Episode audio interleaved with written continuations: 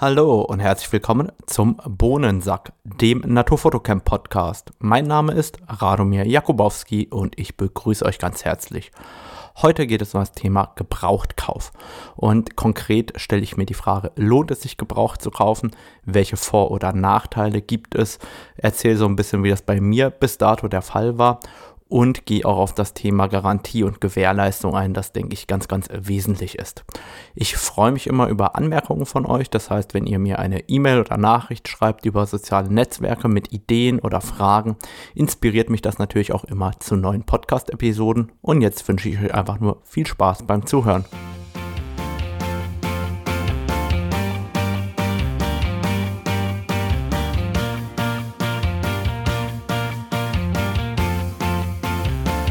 So, fangen wir direkt an mit einem Praxistipp. Wenn ihr euch beim Podcast aufnehmen nicht selber hört und euch darüber wundert, dann könnte es daran liegen, dass die Kopfhörer nicht angeschlossen sind. Steckt das Kabel nicht, hört ihr euch nicht. Ziemlich logisch, habe ich nicht dran gedacht. Aber jetzt können wir auch anfangen. Also, heute geht es um das Thema Gebrauchtkauf von Fotoequipment. Und ähm, es wird am Anfang ein wenig trocken, weil ich auch noch das Thema Gewährleistung und Garantie äh, ein wenig beleuchten möchte, da ich oftmals das Gefühl habe, dass wir in Deutschland ähm, an der Stelle ein wenig Verwirrung haben und ähm, danach das Ganze ein wenig aufteilen in Kameras und auf der anderen Seite Objektive, weil ich dort eben auch ähm, unterschiedlich das Ganze bewerte und auf unterschiedliche Dinge achte und ähm, dann natürlich auch die Frage, wo würde ich überhaupt gebraucht kaufen? Wo finde ich gebrauchte Objektive, gebrauchte Kameras? Und wie komme ich dazu, so etwas dann zu kaufen? Also zuallererst ähm, möchte ich äh, beim Gebrauchtkauf darauf hinweisen, dass das etwas Nachhaltiges ist. Und das finde ich ganz, ganz wichtig in der heutigen Zeit. Es geht nicht immer nur darum, dass Gebrauchtkaufen günstiger ist oder preiswerter, wie auch immer, aber es ist eben nachhaltiger. Warum? Die Ressourcen wurden schon einmal verbraucht. Das heißt, ihr könnt immer etwas Gutes tun, indem ihr sowohl eure alten Sachen verkauft und nicht irgendwo in den Schrank oder in den Keller werft und umgekehrt, dass ihr auch äh, etwas Gebrauchtes kauft. Da werden einfach Ressourcen geschont auf unserer Welt und deswegen finde ich das erstmal sinnvoll. Deswegen ist das heute so ein bisschen das Thema, über das ich mich mit euch austauschen möchte. Und grundlegend ist es ganz, ganz wichtig. Wir haben in Deutschland zwei Themen, ähm, die oftmals etwas ähm, in Vergessenheit geraten oder falsch dargestellt werden. Wir haben einmal das Thema Rückgaberecht, dieses 14-tägige Rückgaberecht, das ominös umherwandert. Und zum anderen das Thema Garantie und Gewährleistung. Und ähm, zum Hintergrund, ich selber habe irgendwann mal in meinem äh, BWL-Studium auch das Thema äh, Wirtschaftsrecht vertieft. Das heißt, das hier ist keine Rechtsberatung, sondern einfach nur eine grobe Darlegung dessen, wie das Ganze geregelt ist bei uns in Deutschland. Und natürlich äh, ist das jetzt nicht ähm, 100% perfekt, aber so, dass ihr es hoffentlich am Ende versteht, wo die Unterschiede tatsächlich sind. Und fangen wir an mit dem Rückgaberecht. Dieses Rückgaberecht habt ihr nach Fernabsatzgesetz nur dann, wenn ihr etwas online kauft. Das heißt, wenn ihr etwas im Laden kauft, dann habt ihr erstmal pauschal kein Rückgaberecht. Das heißt, egal was ein gebrauchtes Objektiv, eine gebrauchte Kamera, eine neue Kamera, ein neues Objektiv ist, holt ihr das im Laden ab, also kauft das im Laden selbst. Habt ihr kein Rückgaberecht, sondern dann muss euch der Händler entgegenkommen, wenn er das möchte, bei einer, bei einer Rückgabe und das Ganze annehmen und rückabwickeln. Aber das ist kein Recht, das ist nur, wenn ihr online kauft. Einfach, dass ihr das immer im Hinterkopf habt, dass das im stationären Handel eigentlich nur ein nettes Entgegenkommen euch gegenüber sein würde, wenn ihr etwas zurückgeben wollt. Aber kommen wir äh, zum viel, viel wichtigeren Thema, wo es, glaube ich, viel mehr Verwechslungen gibt, und zwar dem Thema Garantie und Gewährleistung. Die meisten denken ja, Garantie und Gewährleistung ist erstmal ein und dasselbe, ist es aber nicht. Und zum anderen wird gedacht, es gibt halt eben zwei Jahre Garantie und Gewährleistung. Das sind allerdings zwei grundlegend unterschiedliche Dinge. Und zwar ist die Garantie eine freiwillige Leistung des Herstellers. Und die Garantie richtet sich auch nach den Bedingungen des Herstellers oder auch nach den äh, Richtlinien des Händlers. Also auch ein Händler kann eine Garantie aussprechen. Und die Garantie ist kein Recht von euch, sondern eine freiwillige Leistung oder eine erkaufte Leistung. Beispielsweise, wenn ihr euch eine Gebrauchtwagengarantie kaufen würdet. Davon unterscheidet sich die Gewährleistung. Die Gewährleistung besteht aufgrund gesetzlicher Vorschriften und zwar gegenüber dem Verkäufer. Und die Gewährleistung in Deutschland beträgt erstmal zwei Jahre. Deshalb solltet ihr immer vorsichtig sein. Es gibt nämlich diese wunderbaren Versprechen, bei uns gibt es drei Jahre oder fünf Jahre Garantie. Es gibt auch einen großen Fotohändler, der damit wirbt. Wichtig dabei ist, wenn der drei Jahre Garantie gibt, dann richtet sich das nach den Vorgaben, die der Verkäufer für seine Garantie eben vorgibt. Und wenn ihr euch dann die AGBs bzw. die Bedingungen dieser Garantie durchlest, dann werdet ihr feststellen, hm, oft ist das mehr Hokuspokus als tatsächlich Garantie, weil die schließen sehr, sehr gerne Dinge aus, die am ehesten vorkommen. Und am Ende des Tages ist das eher ein Werbeversprechen als äh, tatsächlich eine Garantie. Deshalb ist mein Tipp, immer durchlesen und äh, anschauen überhaupt, was wird da abgedeckt. Ist das überhaupt sinnvoll? Gerade wenn es mehr kostet, möchte ich dafür überhaupt Geld ausgeben. Und das heißt, eigentlich solltet ihr euch in Deutschland auch sehr, sehr stark nach der Gewährleistung und nach euren Gewährleistungsansprüchen richten. Grundlegend ist es so, dass ähm, in Deutschland ein Kaufvertrag ähm, entsteht durch zwei Absichtserklärungen nach 433 Absatz 2 BGB und das heißt, das ist sozusagen die Grundlage dessen, dass man einen Kaufvertrag geschlossen hat. Und aus diesem Kaufvertrag ähm, entstehen dann Gewährleistungsansprüche. Die sind dann in den folgenden ähm, Paragraphen des BGB auch geregelt. Das heißt, erstmal regelt der Paragraph 434 BGB, was ist überhaupt ein Mangel, was ist eine mangelhafte Ware, beziehungsweise was ist ein Sachmangel. Das heißt, dort wird erstmal definiert, wann ist etwas überhaupt kaputt oder wann gibt es überhaupt das Recht auf Gewährleistung im Endeffekt. Und für uns Fotografen ist es eigentlich bei einem Kauf eines Objektivs oder einer Kamera relativ einfach. Paragraph 434 Absatz 1 BGB sagt, die Sache ist frei von Sachmängeln, wenn sie erstens, wenn sie sich für die nach dem Vertrag vorausgesetzte Verwendung eignet und zweitens, wenn sie sich für gewöhnliche Verwendung eignet und die Beschaffenheit aufweist, die bei Sachen der gleichen Art üblich sind und die der Käufer nach der Art der Sache erwarten kann. Das heißt, wenn als Beispiel ein Objektiv innerhalb der Spezifikation liegt, dann ist die Sache mangelfrei. Also Beispiel, ihr habt ein dejustiertes Objektiv und seid der Meinung, das ist jetzt ein Gewährleistungsfall und man könnte nachweisen, okay, diese Sache liegt innerhalb der Spezifikationen, dann eignet sich dieser Gegenstand für die Verwendung und gleichzeitig liegt er in diesem üblichen Bereich, dann liegt eben kein Sachmangel vor. Das heißt, Grundlage überhaupt dessen, dass ihr irgendeinen Anspruch an irgendjemanden richten könnt, der euch etwas verkauft hat, ist, dass ein Sachmangel vorliegt. Ansonsten besteht eben keine äh, oder kein Anspruch darauf, diesen Sachmangel zu beheben. Und damit kommen wir eigentlich zu Paragraph 437 BGB. Und ähm, der ist sehr, sehr interessant für euch Käufer, denn dort wird geregelt, ist die Sache mangelhaft, kann der Käufer, wenn die Voraussetzungen der folgenden Vorschriften vorliegen und soweit nichts anderes bestimmt ist, erstens nach 439 Nacherfüllung verlangen. Das heißt nichts anderes, wenn jetzt ein Sachmangel vorliegt, dann könnt ihr Nacherfüllung verlangen. Nacherfüllung klingt ja jetzt erstmal schrecklich kompliziert, aber der Paragraph 439 hat es tatsächlich in sich und zwar schon der Absatz 1. Da steht nämlich 439 Absatz 1, der Käufer kann als Nacherfüllung nach seiner Wahl die Beseitigung des Mangels oder die Lieferung der mangelfreien Sache verlangen. Und die meisten Händler, bei denen ich bis heute irgendwas gekauft habe, wenn da was dran ist, sagen die, nö, ich suche mir aus, was ich da mache. Und ähm, du, lieber Kunde, du guckst in die Röhre und ich mache mal, wozu ich Lust habe. Das steht aber in unserem Gesetzestext ganz anders drin. Da steht drin, Ich als Käufer kann selber wählen, welche Form der Nacherfüllung ich verlange. Das klingt ja jetzt erstmal großartig, wenn meine neue Kamera ein bisschen Sensordreck hat, dann verlange ich einfach mal eine neue. Und ähm, ihr merkt, da wird es einen gewissen Haken an der Sache geben.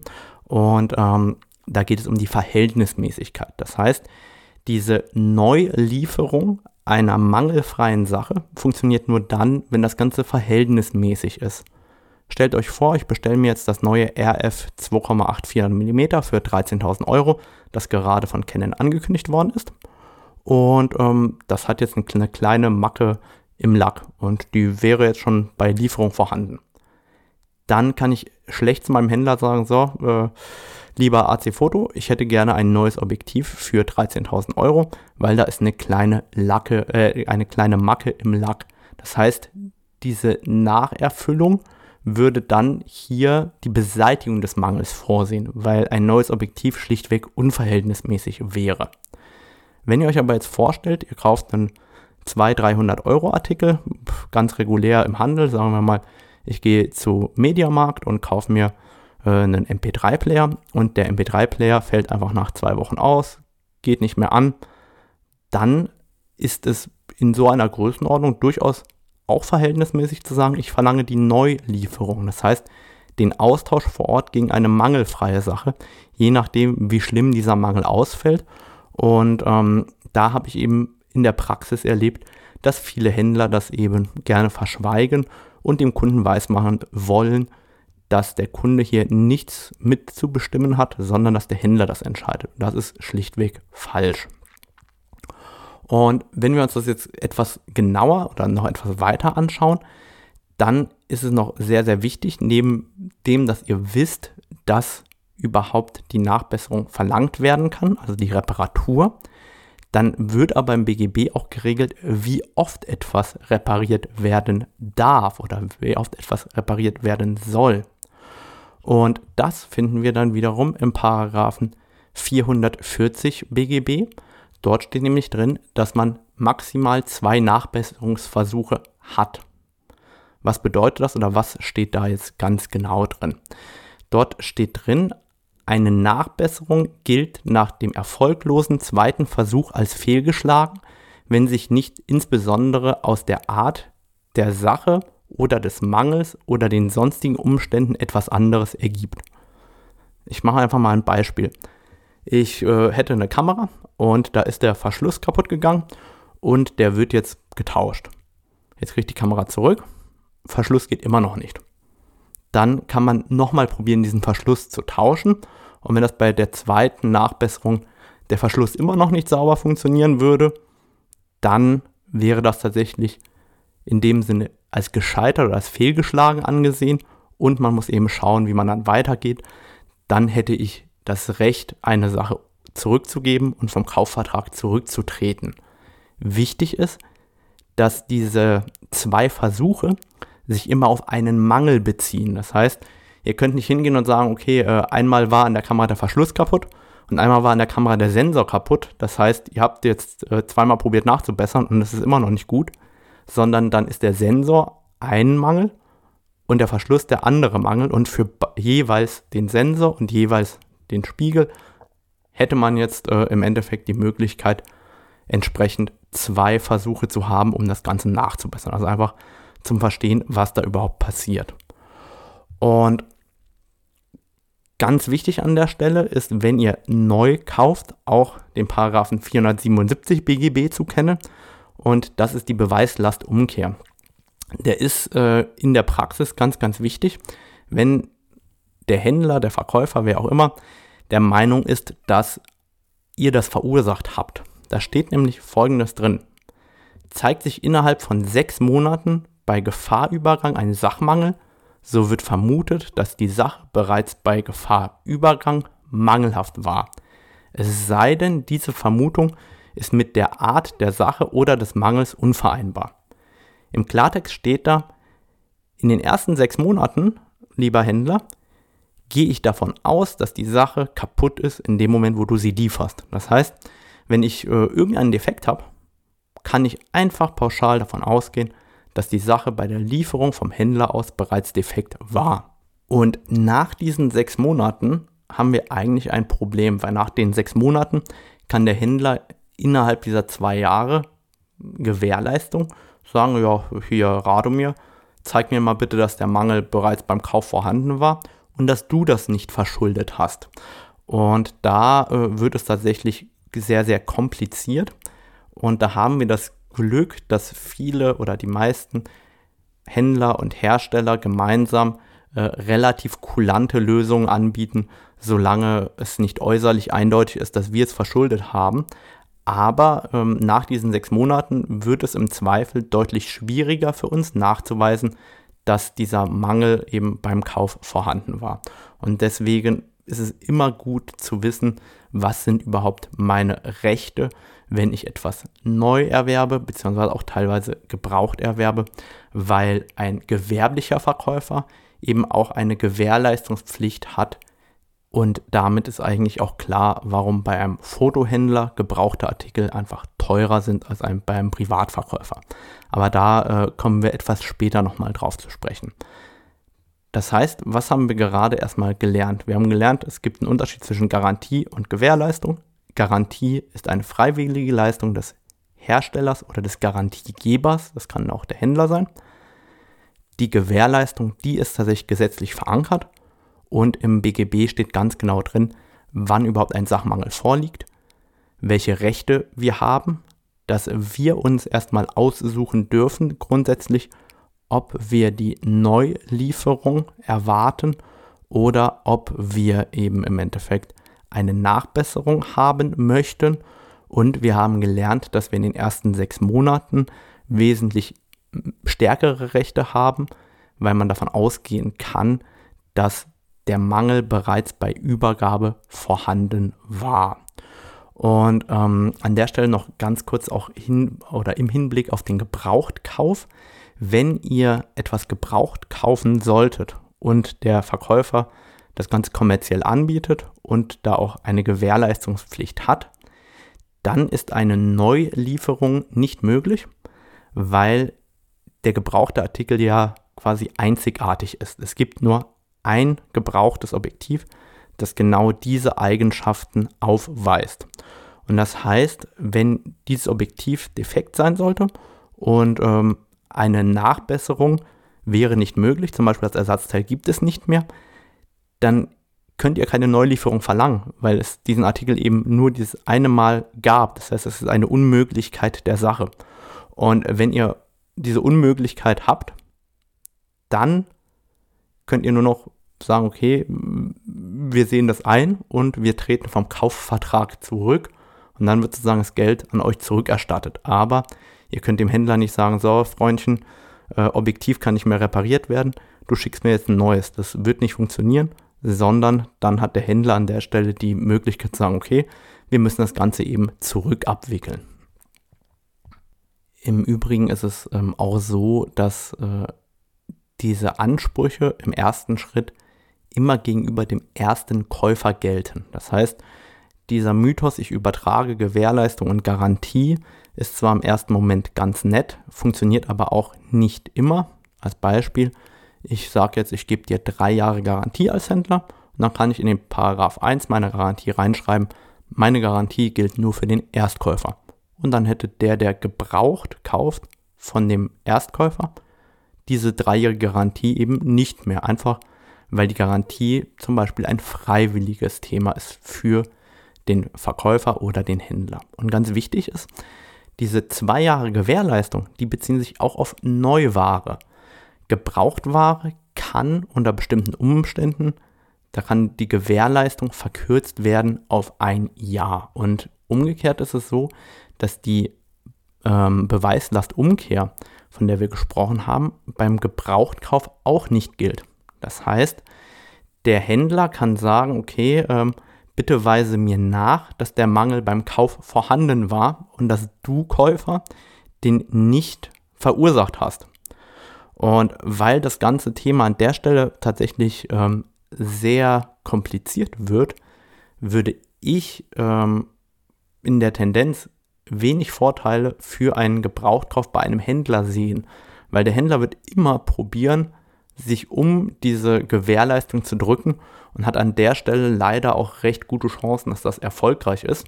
Und deshalb ähm, sehe ich beim Gebrauchtkauf beim Händler nur den Vorteil, wenn ich es online kaufe, habe ich 14 Tage Möglichkeit, etwas zu retournieren, dieses Rückgaberecht. Und ähm, ansonsten würde ich auf die Gewährleistung bei einem Gebrauchtkauf von Objektiven oder Kameras eigentlich nicht groß drauf zählen, dass der Händler da äh, irgendetwas machen würde.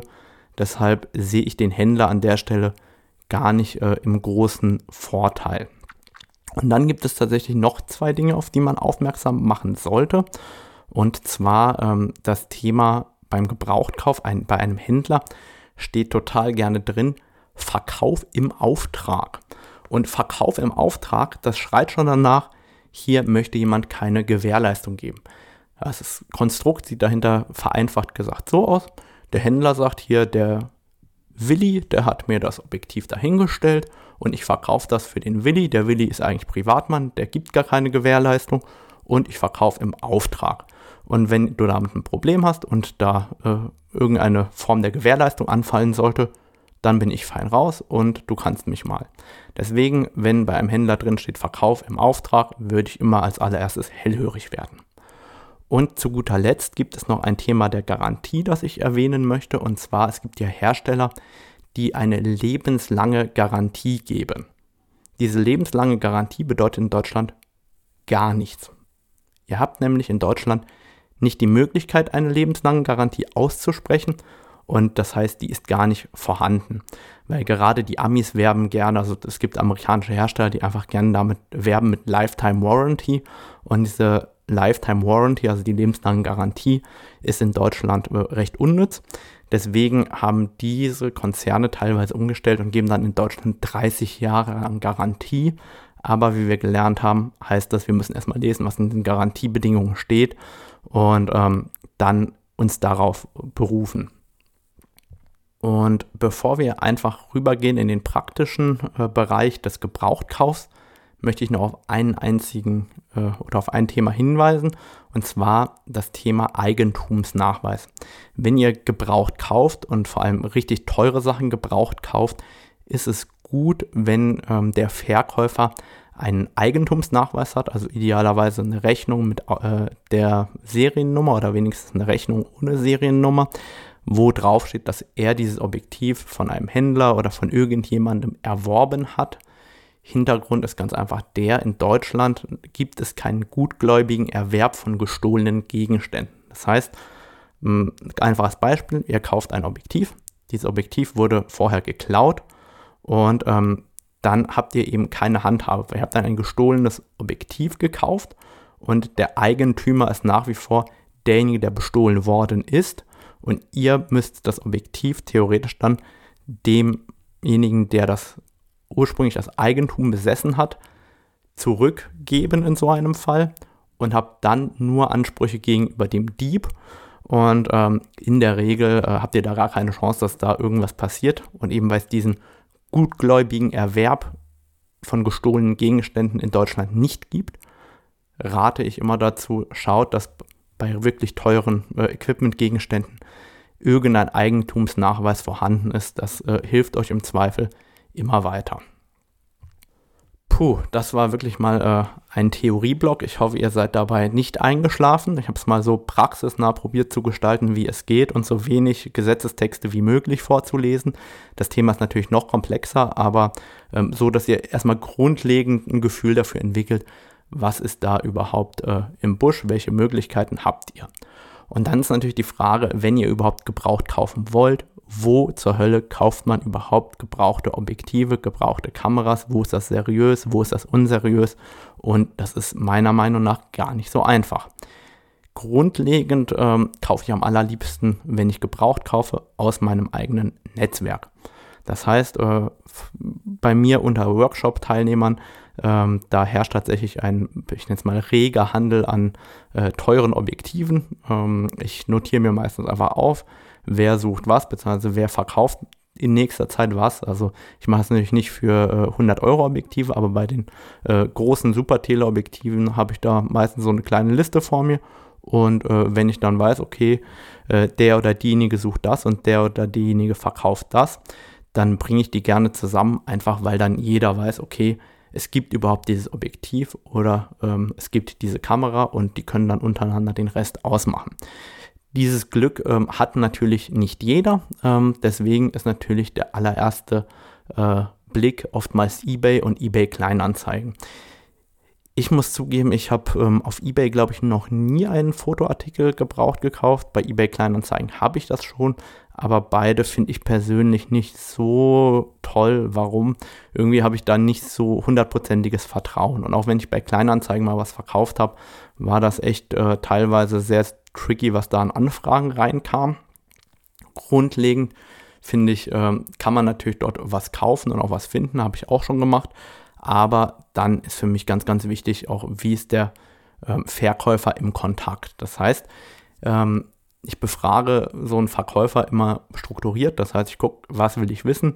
Wenn der mir darauf gute Antworten geben kann, bin ich bereit, das zu kaufen. Und wenn er mir das nicht geben kann, dann eben nicht. Und ich stelle diese Fragen nie per E-Mail oder Messenger. Ich sage dem Verkäufer hier, ich will mit dir telefonieren. Wenn er nicht mit mir telefonieren will, ist es für mich schon mal von vornherein gelaufen. Da habe ich überhaupt keine Lust zu, weil der persönliche Eindruck in so einem Telefonat, der sagt mir tatsächlich, will ich von dem was kaufen oder will ich das nicht. Das heißt, ich finde diesen persönlichen Eindruck unheimlich wichtig, weil wenn ich mit dem rede, merke ich, okay, ist das so ein Fotofreak wie ich oder ist das eigentlich jemand, der gar keine Ahnung hat? Äh, will der mich übers Ohr hauen? Also erzählt er da von irgendwelchen Objektiven oder Kameras, die es gar nicht gibt? Oder äh, hat er das wirklich und äh, weiß auch überhaupt, warum der das verkauft und was der da hat. Ähm, und dann, ähm, wenn ich das Gefühl habe, der hat da auch eine Ahnung von und der ist sympathisch, dann bin ich auch bereit, von dem zu kaufen. Ansonsten ähm, würde ich sagen, wenn mein Bauchgefühl schlecht ist, dann kaufe ich lieber nicht von diesem Verkäufer. Dann gibt es die Händler. Bei den Händlern könnt ihr regelmäßig vorbeischauen. Problem bei den äh, Händlern, die verkaufen teilweise die gebraucht waren unheimlich teuer und ähm, da ist es selten möglich, ich sag mal, einen Schnapper zu machen. Also ich habe oft das Gefühl, dass ähm, die sich derart hart an der unverbindlichen Preisempfehlung festklammern, dass ihr gar nicht äh, wisst, äh, wie euch geschieht. Also da kriegt ihr teilweise neue Objektive und Kameras zu einem sehr ähnlichen Preis, das lohnt sich dann nicht. Dann gibt es noch äh, Internetforen und Facebook. Ähm, es gibt Facebook-Gruppen, die sich nur mit dem Verkauf oder dem Kauf von gebrauchten Gegenständen beschäftigen. Die gibt es auch für Fotografen. Ähm, kann man auf jeden Fall sich äh, angucken und reinschauen. Da gibt es regelmäßig ganz interessante Sachen. Und für mich die bevorzugte Wahl sind PHP-Foren. Also noch bevor es Social Media gab, gab es ja tolle Internetforen. Äh, als Canon-Nutzer das D-Forum und das DSLR-Forum. Da äh, findet man in der Regel fast alles mit ein bisschen Geduld was das Herz begehrt. Und deshalb sind die PHP-Foren für mich äh, immer noch nett zu kaufen, zumal äh, dort auch meistens drin steht, wie lang ist der Mitglied. Und wenn da einer seit 20 Jahren Mitglied ist und 10.000 Beiträge geschrieben hat, dann würde ich davon ausgehen, dass es den auch gibt, dass er sich damit beschäftigt, dass man von dem in Ruhe kaufen kann.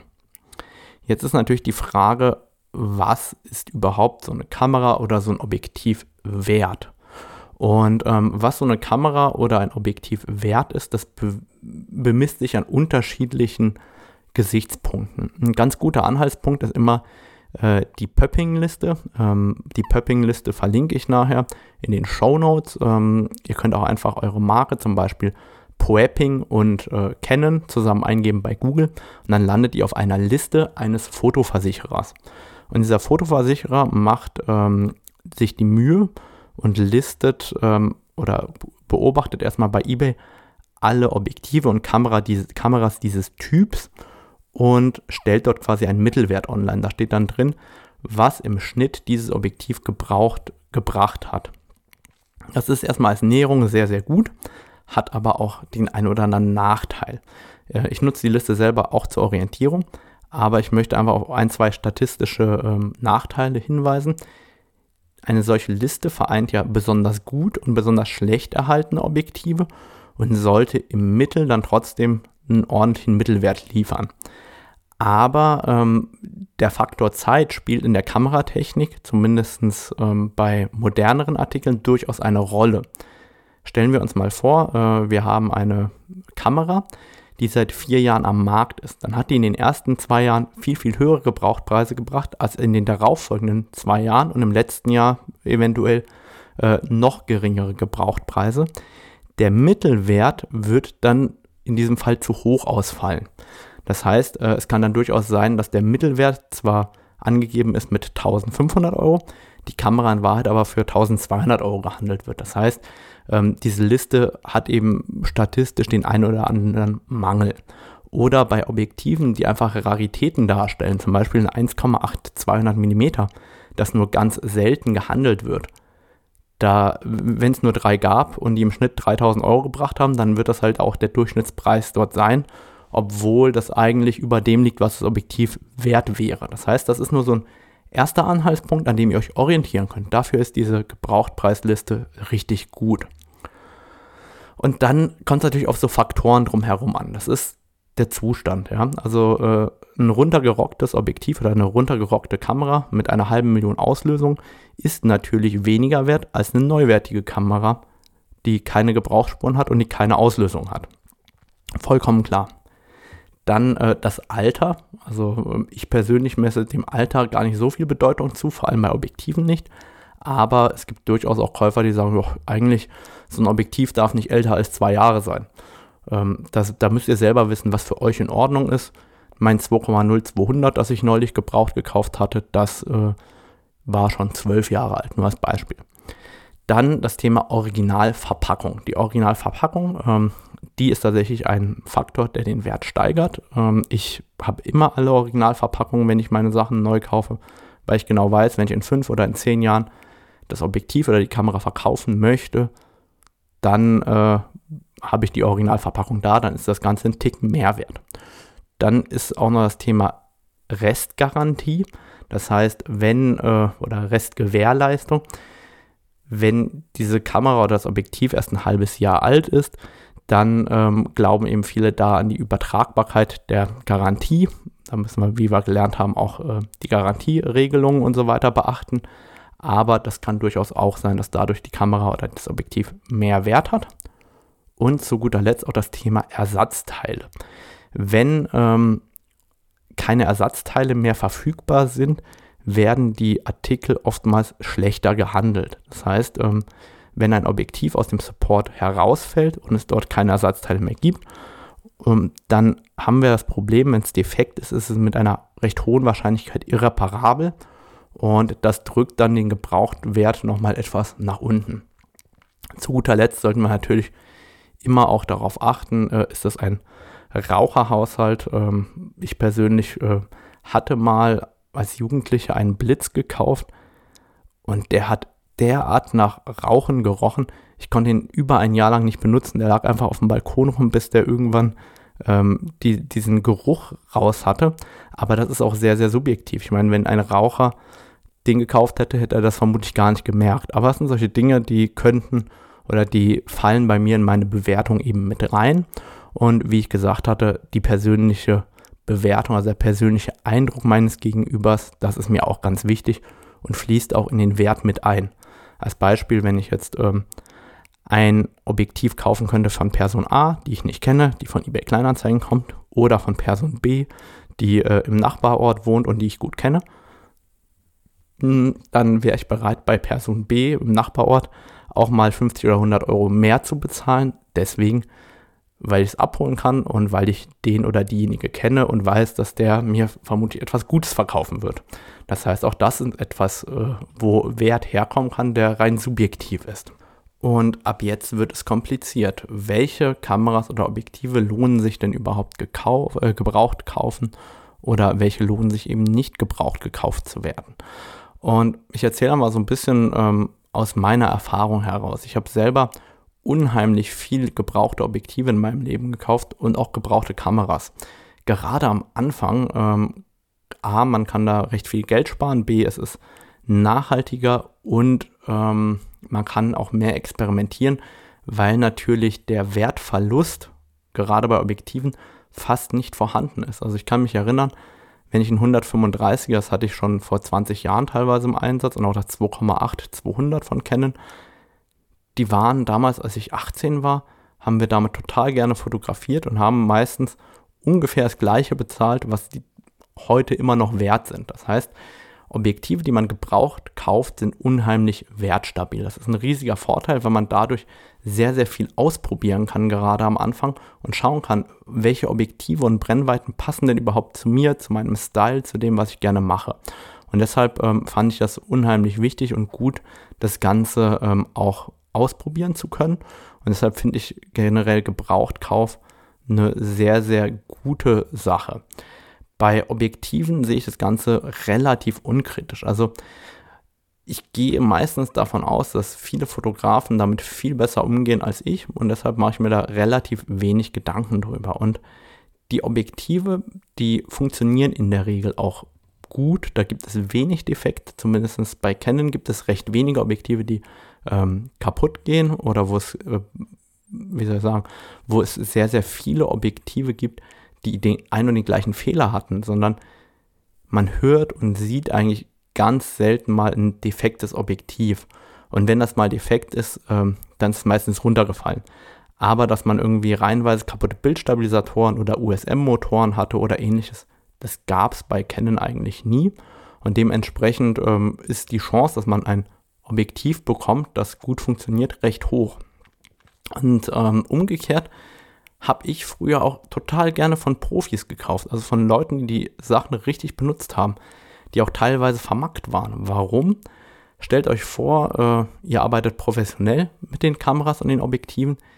Die haben einen einzigen Zweck, die müssen ordentlich funktionieren. Und ihr könnt davon ausgehen, dass wenn beim Profi das Objektiv nicht mehr sauber funktioniert, dann geht er damit zum Service und lässt das reparieren. Das heißt, das wird in der Regel einfach gut funktioniert haben und wird jetzt verkauft, weil es zum Beispiel einen Nachfolger gibt oder weil er es nicht mehr braucht oder was auch immer. Aber ähm, es wird in der Regel funktionieren. Und ich habe auch bis heute noch nie ein Profi-Objektiv, also wirklich aus Profihand gekauft gehabt, das äh, irgendwelche Probleme hatte. Im Gegenteil, ähm, der Profi weiß ja, wie der Autofokus arbeiten sollte und der Bildstabilisator arbeiten sollte und dementsprechend könnt ihr davon ausgehen, der würde auch merken, wenn es kaputt ist, was eigentlich ein riesiger Vorteil ist. Das heißt, lasst euch nicht unbedingt schockieren vom äußerlichen Zustand, weil äh, da könnt ihr doch nochmal äh, den einen oder anderen Euro sparen, wenn das Ding etwas runtergerockter ist als äh, von einem Liebhaber, der das Objektiv nie benutzt hat. Aber lasst uns mal darüber nachdenken, was kontrollieren wir bei so einem Objektiv, wenn wir es jetzt gebraucht kaufen. Sagen wir mal, ich bin vor Ort bei jemandem äh, und möchte das Objektiv ausprobieren oder das Objektiv ist gerade gekommen und ich hole das aus der Verpackung raus. Worauf achte ich? Was äh, könnte kaputt sein? Wie, wie finde ich das denn überhaupt heraus? Zuallererst, ähm, das anfälligste ist natürlich Autofokus und Bildstabilisator. Das heißt, ich hole erstmal das Objektiv, wackel damit am Ohr nach links und nach rechts und höre, ob irgendwas klackert. Wichtig, Streulichtblende ab, alle Deckel ab, damit wenn etwas klackert, das Objektiv klackert. Ähm, könnte vorkommen, wenn zum Beispiel der Bildstabilisator nicht sauber arretiert ist oder irgendwas los im Objektiv wäre. Wenn der Bildstabilisator klackert, einfach mal an die Kamera anschließen, anmachen, ausmachen, äh, sauber arretieren lassen, dann könnte das Problem schon behoben sein. Und dann, wenn nichts klackert, dann erstmal ausprobieren. Geht überhaupt der Fokus? Wenn das Objektiv fokussiert, sitzt denn der Fokus halbwegs?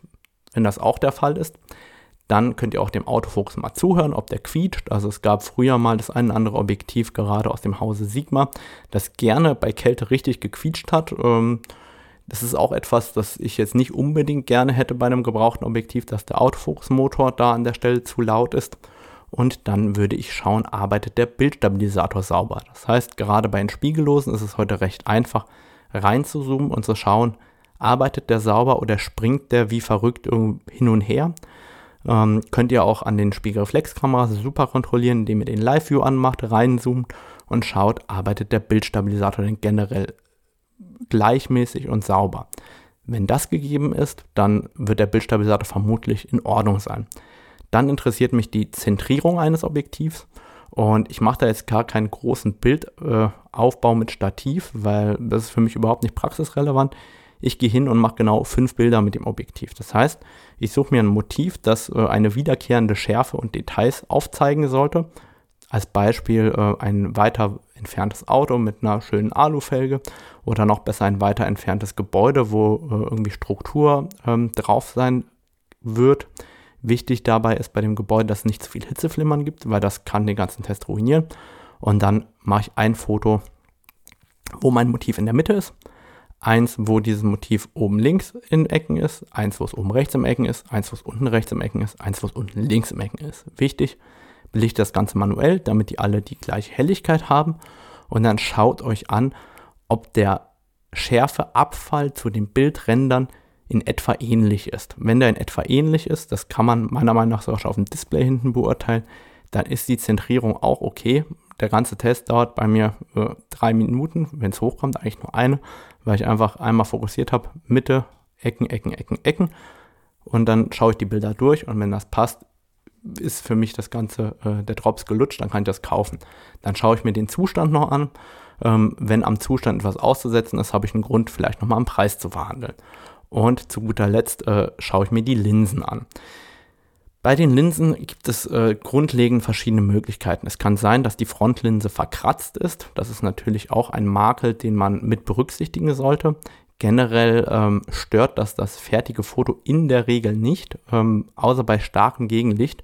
Und wenn die Frontlinsenvergütung komplett ab sein sollte, dann hat das tatsächlich vielleicht eine Auswirkung aufs Foto. Aber generell äh, ist irgendwie so ein Kratzer auf der Frontlinse überhaupt nicht tragisch zum Fotografieren. Das ist nur tragisch für den Verkäufer, weil der weniger Geld dafür verlangen kann.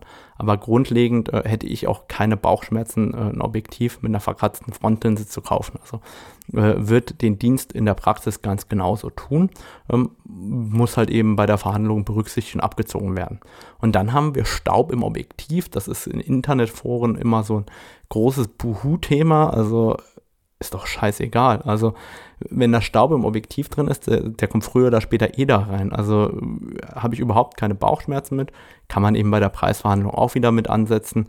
Ähm, aber im Grunde genommen äh, kommt der Staub früher oder später trotzdem rein. Viel wichtiger ist das Thema Pilz, Fungus. Viele sagen ja, Pilz äh, im Objektiv, das kann gar nicht vorkommen oder das habe ich noch nie gesehen, davon habe ich ja noch nie was gehört. Wenn Objektive lange Zeit im Dunkeln und teilweise auch im Feuchten gelagert werden, gerade in so Lederköchern und so einem Kram, ähm, da können die gerne mal Pilz ansetzen. Ein Pilz im Objektiv erkennt ihr daran, dass ihr eine oder mehrere Linsenelemente habt, die sehr gleichmäßig verteilten Staub haben oder die sehr gleichmäßig äh, verteilte Spinnennetze haben, nenne ich es mal. Das heißt, ähm, ihr seht dann durch diese gleichmäßige Verteilung, dass es eigentlich kein Staub ist, sondern dass sich das irgendwie gebildet hat. Und das ist in der Regel ein Pilz im Objektivtubus und davon würde ich erstmal pauschal die Finger lassen. Also ich äh, habe keinen Bock, Objektive mit Pilz zu kaufen.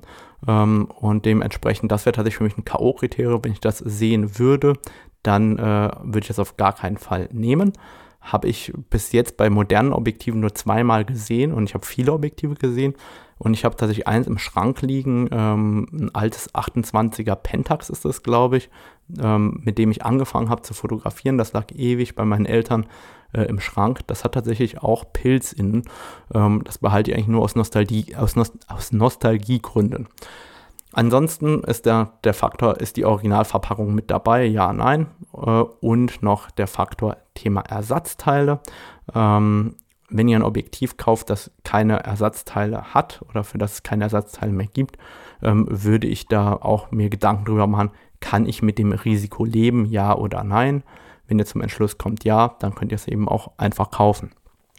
So würde ich jetzt bei Objektiven vorgehen und ähm, wie ihr merkt, ich habe auch an sich überhaupt keine Bauchschmerzen damit, äh, gebrauchte Objektive zu kaufen. Im Gegenteil, das 200er, 2,0, das ich benutze, ist gebraucht. Das 2,8 200er habe ich irgendwann mal gebraucht gekauft. Das 100er Makro habe ich noch zu Studienzeiten vor zig Jahren gebraucht gekauft. Auch das 135er ist gebraucht. Also ich habe echt, äh, ich würde sagen, die Hälfte meiner Objektive habe ich irgendwann vor Jahren oder teilweise Jahrzehnten einfach gebraucht gekauft. Also äh, ich habe da keine Bauchschmerzen mit. Bei Kameras ist ein Ticken anders und ähm, bei Kameras wäre ich, wenn ich wenig Ahnung davon habe, auch vorsichtiger. Ich erzähle einfach mal aus meiner Geschichte. Ich ging noch zur Schule, ich wollte unbedingt eine 1D Mark II haben. Die 1D Mark II, sensationell, 8 Megapixel, schneller Autofokus, 8 Bilder pro Sekunde. Das war ja die Kamera schlechthin. Und die habe ich dann gebraucht gekauft, ich glaube für 2200 Euro in einem Internetforum. Und dann habe ich die Kamera gehabt und habe natürlich erstmal das ganze Wochenende damit fotografiert. Und auf allen meinen Bildern war so ein schwarzer Strich drauf, gerade gegen den Himmel bei schnellen Verschlusszeiten, wo die Blende zu war. Und ich habe gesagt, Mensch, die Kamera ist kaputt. Lieber Verkäufer, ich möchte das gerne zurückgeben. Die Kamera hast du mir verkauft, die ist kaputt. Der hat sie auch zurückgenommen. Ähm, Im Nachgang muss ich sagen, ich war ein Idiot. Äh, hätte ich ein bisschen mehr Ahnung von Kameras gehabt, hätte ich gewusst, dass die Kamera nicht kaputt ist. Da hing einfach im Verschluss ein dünnes Haar drin und das hat sich einfach auf den Bildern bemerkbar gemacht. Das hätte man mit einer Pinzette einfach rausholen können und der Drops wäre gelutscht. Das heißt, ich würde bei Kameras, gerade wenn ich penibel bin oder wenn ich wenig Ahnung habe, lieber Abstand davon halten. Als ganz einfaches Beispiel, bei mir hat jede Spiegelreflexkamera bis heute einen dreckigen Sucher gehabt. Da kommt eben einfach Staub und Fussel rein mit den Jahren. Das lässt sich gar nicht vermeiden. Wen das stört, der soll sich halt keine gebrauchte Kamera kaufen. Und deshalb finde ich im Kamera gebraucht kaufen ein bisschen schwieriger. Wer aber sagt, Mensch, ich will damit einfach nur fotografieren, der kann eigentlich vollkommen in Ruhe einfach auch eine gebrauchte Kamera kaufen. Ganz wichtig ist, ist der Sensor in Ordnung? Und das ist relativ einfach zu beurteilen. Ihr geht hin, sucht euch eine helle Fläche. Himmel oder Wand bieten sich dort sehr, sehr gut an. Also weiße Wand natürlich. Dann weit abblenden. Am besten so Blende 16, Blende 22. Und ähm, das Bild überbelichten um ein bis zwei Blenden, sodass es auch hell genug wird. Eine längere Verschlusszeit schadet dabei nicht. Das ist vollkommen egal, weil ihr wollt ja schauen, was ist auf dem Sensor drauf. Dann macht ihr dieses Bild und dann geht ihr hin und macht einfach die Autokorrektur bei Photoshop, bei Lightroom, wo auch immer an und dort werden einfach die Kontraste hochge eklatant hochgezogen, weil ja auf dem Bild nichts ist außer einer hellen Fläche. Und dann seht ihr zum einen, wie viel Sensordreck ist eigentlich auf dem Sensor drauf und viel wichtiger, ist der Sensor verkratzt oder nicht, wenn da irgendwelche komischen ähm, Schlieren sind oder äh, langgezogene Striche drauf, dann hat der Sensor vermutlich irgendwann irgendwas abbekommen. Das ist so ein Punkt, da würde ich Abstand von nehmen, weil ein Sensortausch bei einer gebrauchten Kamera ist eigentlich immer ein Totalschaden, weil, also ich, ich kann mir kaum eine Kamera vorstellen, bei der es sich lohnt, den Sensor auf eigene Kosten zu tauschen. Und da würde ich jetzt auch nicht mit dem äh, Verkäufer verhandeln, weil es ist eigentlich ein Totalschaden. Also da immer drauf achten. Ansonsten schaut euch den Zustand an. Es gibt Abnutzungsspuren, die an Kameras ganz normal sind, je nachdem, wie man die benutzt. Da solltet ihr auch nicht zu sehr, äh, wie soll ich sagen, es zu sehr hinterfragen, sagen wir es mal so. Bei mir reiben sich die Kameras immer ab um den Blitzschuh herum. Ich habe keine Ahnung warum, das passiert immer in meinem Rucksack. Ich weiß, dass bei vielen Fotografen immer die linke Seite des Gehäuses abgerieben ist. Das kommt zum Beispiel daher, dass die Kamera immer ähm, an der Kleidung scheuert auf der einen Seite. Und so haben Fotografen einfach ihre Angewohnheiten, wie sie die Kameras benutzen und tragen. Und dadurch kommen ganz bestimmte Abriebspuren immer und immer wieder. Und ähm, das sollte man natürlich beim Preis berücksichtigen, aber eigentlich ist das jetzt nicht relevant, ob die Kamera äh, also mehr Abrieb oder weniger habt, sie funktioniert ja grundlegend. Dann das Thema Display. Ähm, da würde ich einfach schauen, ist das Display halbwegs okay oder nicht. Halbwegs okay heißt nicht zu sehr verkratzt. In der Regel sind diese Displays äh, recht robust. Ich, bei mir haben die immer so ein bisschen leichte Kratzer, aber nie so, dass es stört. Das heißt, äh, bis jetzt hatte ich da auch noch nie einen Käufer in irgendeiner Form beschwert. Von daher würde ich da auch einfach mal schauen, ist das jetzt irgendwie schlimm verkratzt oder nicht. Und ähm, wenn das schlimm verkratzt wäre, bei Canon kann man diese Displaygläser halbwegs äh, günstig tauschen lassen. Also äh, für ungefähr 100 Euro werdet ihr das Displayglas getauscht bekommen. Also ist jetzt auch kein Beinbruch. Dann ist die Frage der Auslösungen und das ist recht komplex. Die Auslösung kann euch entweder der Service, also der CPS, der Canon Professional Service auslesen oder es gibt dafür Software. Je nachdem, welche Kamera das ist, gibt es dafür teilweise auch nur Software, die am Mac funktioniert. Ähm, ich habe keinen Mac, das heißt, ich könnte meine Auslösung auch gar nicht ähm, auslesen. Wenn, wenn ihr dem Verkäufer das glaubt, wenn ihr euch sagt, keine Ahnung, die hat 60.000 Auslösungen um den Dreh, und der einen guten Eindruck macht, dann würde ich ihm das jetzt auch glauben. Also ähm, da muss man die Kirche im Dorf lassen, vor allem weil die Auslösung relativ wenig zu sagen haben. Es gibt zwar immer Angaben, diese Kamera soll so und so viele Auslösungen aushalten, aber es gibt da immer extreme Abweichungen nach oben und nach unten. Ähm, das heißt, das ist nur so ein etwas, woran man sich orientieren kann. Und ich würde sagen, wenn man eine semi-professionelle oder professionelle Kamera kauft, nach drei, vier Jahren und die dann 100.000 Auslösungen hat, dann ist das überhaupt nicht schlimm. Dafür ist die Kamera ja gebaut worden. Also ähm, da muss man die Kirche im Dorf lassen. Da wären das 25.000 Bilder im Jahr, 25.000 Bilder im Jahr. Äh, macht eigentlich jeder, der die Kamera ordentlich benutzt. Und deswegen hätte ich da jetzt keine Bauchschmerzen, auch eine Kamera mit äh, ein bisschen mehr Auslösungen zu kaufen, wenn dafür der Preis am Ende stimmt. Dann würde ich mir angucken, funktionieren die Speicherkartenschächte richtig? Warum? Als Beispiel äh, in einem CF-Kartenschacht kann man einen Pin abbrechen und wenn der Pin abgebrochen ist, schreibt die Kamera nicht mehr sauber oder äh, funktioniert gar nicht mehr. Das heißt, schaut euch an, sind die Speicherkartenschächte in Ordnung, steckt in jedem Mal eine Speicherkarte rein, macht ein Bild drauf, wenn es geht, ist super. Äh, sollte auch so sein. Dann ist das Thema Wasserschaden natürlich immer eine Frage bei einer Kamera.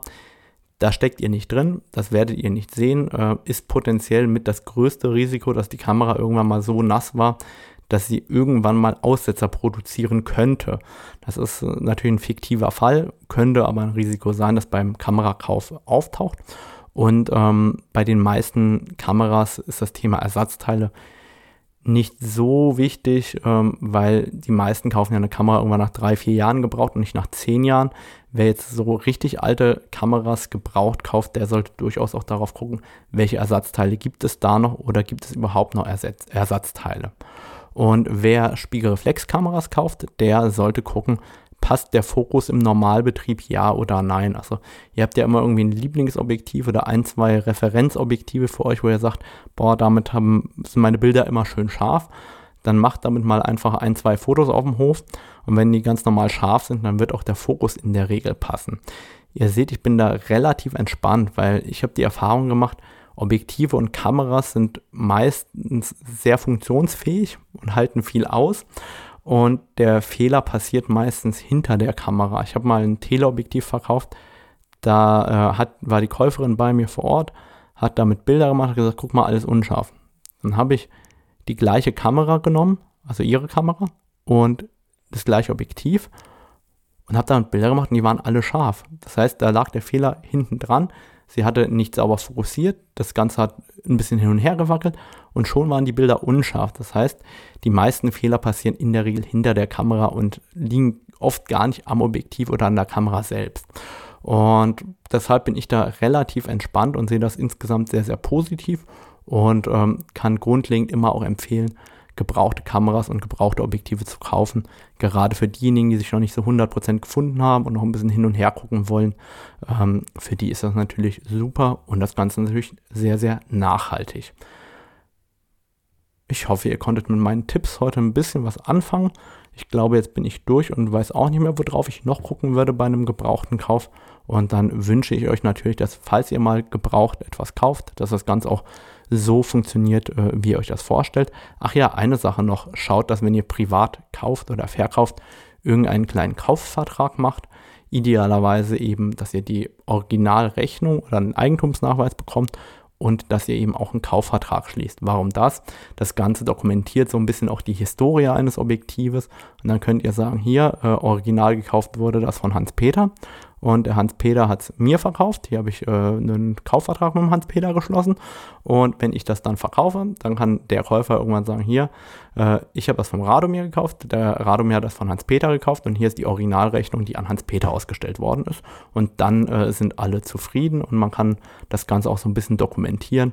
Gerade wenn man einen Käufer hat später, der ähm, da sich besonders schützen möchte, ist das durchaus Gold wert. Also sowas durchaus mal dokumentieren und mitnehmen schadet natürlich nie. Ansonsten bleibt eigentlich nur noch die Frage, wie kommt das Geld zum Verkäufer? Wenn ihr vor Ort kauft, ist es relativ einfach, dann äh, bezahlt ihr das Ding bar oder wie auch immer. Aber wenn ihr das online kauft, ist immer die Frage, wie kommt das Geld zum Verkäufer? Und ich kann da jeden Verkäufer verstehen, der sagt, ich mache das per Vorauskasse, weil dann ist das Geld da und ich verschicke das.